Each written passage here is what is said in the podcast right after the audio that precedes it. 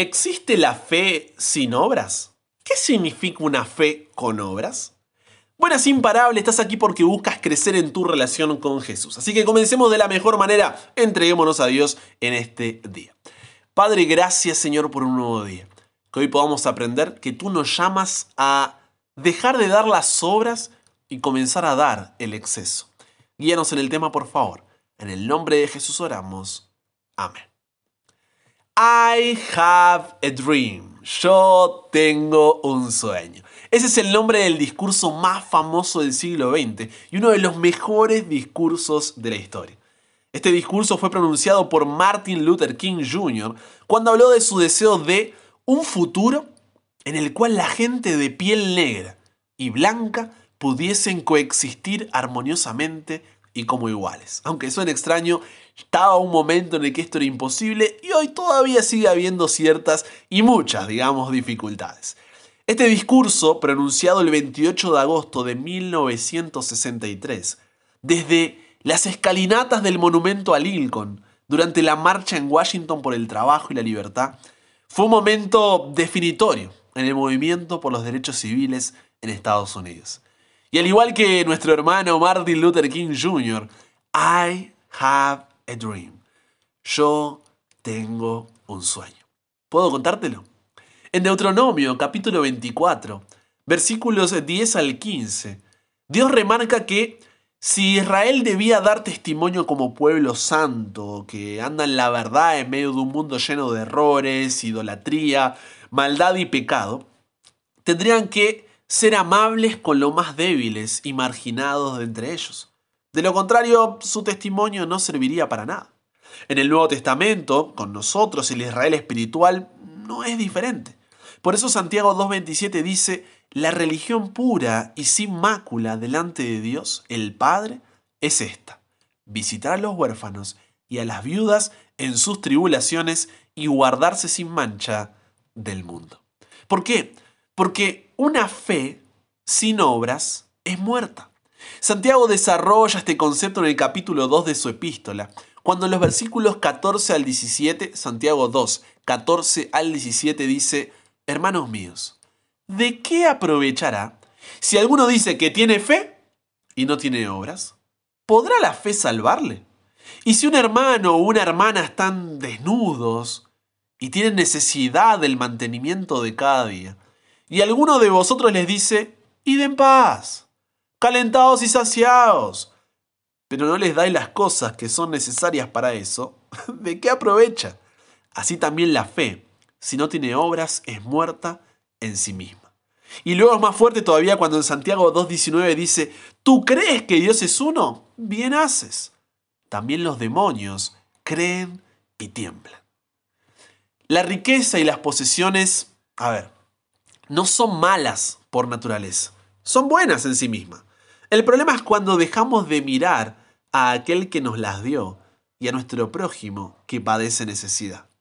Por eso a la generación que entraría a la tierra prometida, Dios les advirtió en Deuteronomio 8, 11 en adelante. Les dijo, cuídate de no olvidarte de Jehová tu Dios para cumplir sus mandamientos, sus decretos y sus estatutos que yo te ordeno hoy no suceda que comas y te sacies y edifiques buenas casas en las que habites y tus vacas y tus ovejas se aumenten y la plata y el oro se te multipliquen y todo lo que tuviste se aumente y se enorgullezca tu corazón y te olvides de Jehová tu Dios que te sacó de tierra de Egipto, de casa de servidumbre, que te hizo caminar por un desierto grande y espantoso, lleno de serpientes ardientes y de escorpiones y de sed, donde no había agua, y Él te sacó agua de la roca del pedernal, que te sustentó con maná en el desierto, comida que tus padres no habían conocido, afligiéndote y probándote, para la postre hacerte bien.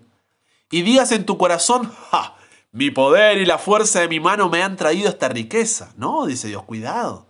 Si no, acuérdate de Jehová tu Dios, porque Él te da el poder para hacer las riquezas a fin de confirmar su pacto que juró a tus padres, como en este día. Y el versículo 19 cierra de forma contundente al decir, mas si llegares a olvidarte de Jehová tu Dios y anduvieres en pos de dioses ajenos y les sirvieres y a ellos te inclinares, yo lo afirmo hoy contra vosotros, de cierto pereceréis. Te pregunto, ¿quieres ser parte de la generación que entra a la tierra prometida o de la que murió en el desierto? Yo también quiero ser parte de la generación que entre a la tierra prometida. Entonces, vamos a, pensar un poco. Esto es para reflexionar, ¿eh? Y primeramente es para mí. Estamos creciendo juntos. ¿Qué pasaría si, al igual que en la historia del joven rico, Dios nos dijera a ti y a mí que vendiéramos todo lo que tenemos? ¿Qué sucedería si nos dijera que vendiéramos nuestras casas para irnos a vivir a lugares más sencillos? ¿Qué sucedería si nos pidiera que vendamos nuestros autos y los cambiemos por otros más modestos o que nos quedemos a pie? ¿Qué pasaría si nos pidiera que regaláramos toda la ropa con excepción de un par de mudas y algunos zapatos? ¿Qué pasaría si nos dijera que vaciemos la cuenta de ahorros que hemos acumulado durante años o durante décadas? ¿Qué pasaría si nos dijera que cambiáramos por completo nuestro estilo de vida? Estas preguntas, no sé a ti, pero a mí me hacen sentir muy incómodo, muy incómodo. Parece un Dios frío, un Dios extremo. Palabras como estas pueden parecernos duras, pero cuando Jesús nos pide que nos liberemos de las cosas, que las sacrifiquemos, que las vendamos, que las regalemos, no es fácil. ¿Qué haremos? Decimos. ¿Dónde viviremos? ¿Y, y si nos sucede algo inesperado en el futuro? Yo tengo las mismas preguntas que tú, ¿eh? no lo tengo resuelto. Pero en Lucas 12, 32 al 34, Jesús les dice a sus discípulos, no tengan miedo mi pequeño grupo de discípulos. Dios, el Padre de ustedes, quiere darles su reino. Vendan lo que tienen y repartan ese dinero entre los pobres. Fabríquense bolsas que nunca se rompan y guarden en el cielo lo más valioso de su vida.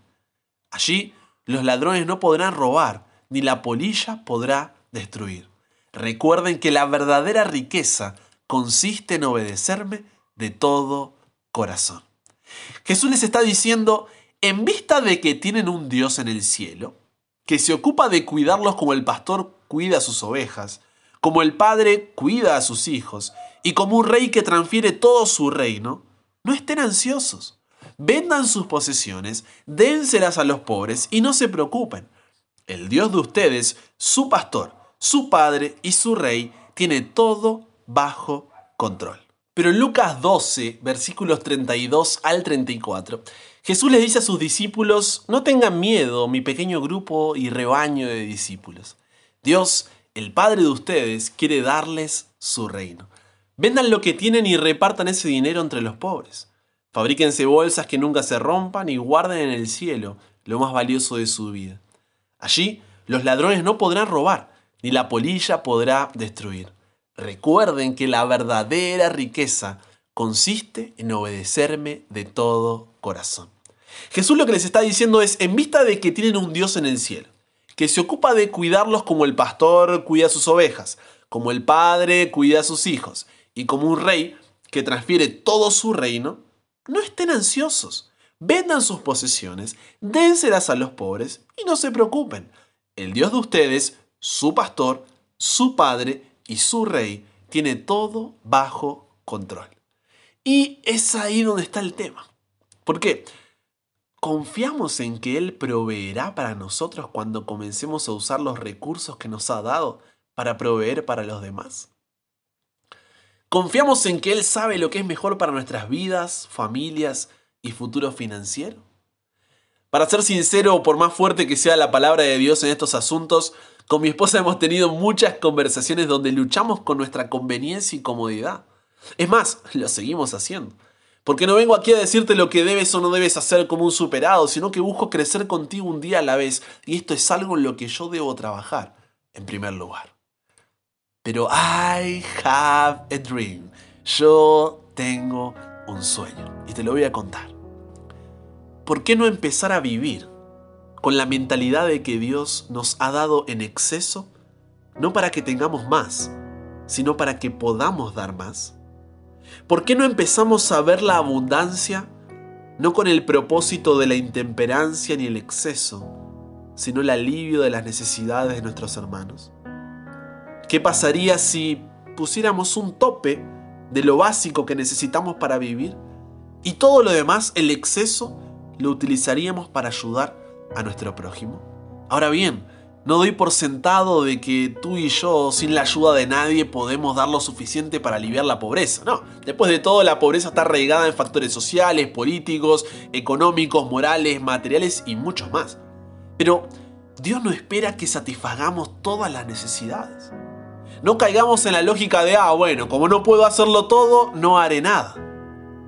I have a dream. Yo tengo un sueño y también es el sueño de Dios.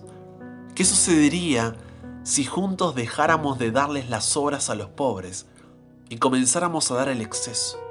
¿Qué sucedería si comenzáramos a dar no solo lo que podemos dar, sino más de lo que podemos? ¿Qué sucedería si como la viuda de Lucas 21 que dio todo lo que tenía, comenzáramos a dar lo que nos duele dar. ¿Qué sucedería si diéramos con generosidad, en abundancia y con sacrificio, no porque lo que tiene ya no sirve, sino porque Cristo está en ti? No existe una alternativa cómoda. La única opción es arriesgarlo todo. ¿Compartes el mismo sueño que yo?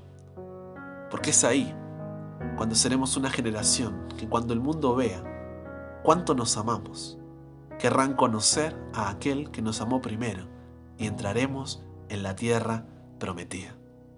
Porque respondiendo el rey nos dirá, de cierto os digo, que en cuanto lo hicisteis a uno de estos mis hermanos más pequeños, a mí lo hicisteis. Venid benditos de mi Padre, heredad el reino preparado para vosotros desde la fundación del mundo. Padre, esta semana ha sido dura, Señor, pero bendecida, Dios. Tantas preguntas que tenemos en la cabeza y un sueño. Ser la generación que tenga una religión pura. La generación cuya fe venga acompañada con obras. La generación que sea bendecida para bendecir. La generación donde la desbordante alegría de un corazón atrapado por tu salvación haga brotar una rica generosidad. Una generación que en lugar de dar las obras, dé el exceso. Que entendamos Dios que esto no se trata de hacer un proyecto solidario, de participar de una campaña solidaria o de simplemente dar algo para la solidaridad. Esto es importante, sí, pero que sea la generosidad nuestro estilo de vida una generación conocida por reflejar el amor que tú tienes por nosotros al prójimo. Nos entregamos hoy a ti, Dios, y que este fin de semana podamos pensar cómo de manera individual, como familia o con un grupo de amigos, podemos vivir la solidaridad y convertirnos realmente en esa generación, una generación imparable. Cámbianos, renuévanos, transfórmanos, somos tuyos. En el nombre de Jesús oramos. Amén.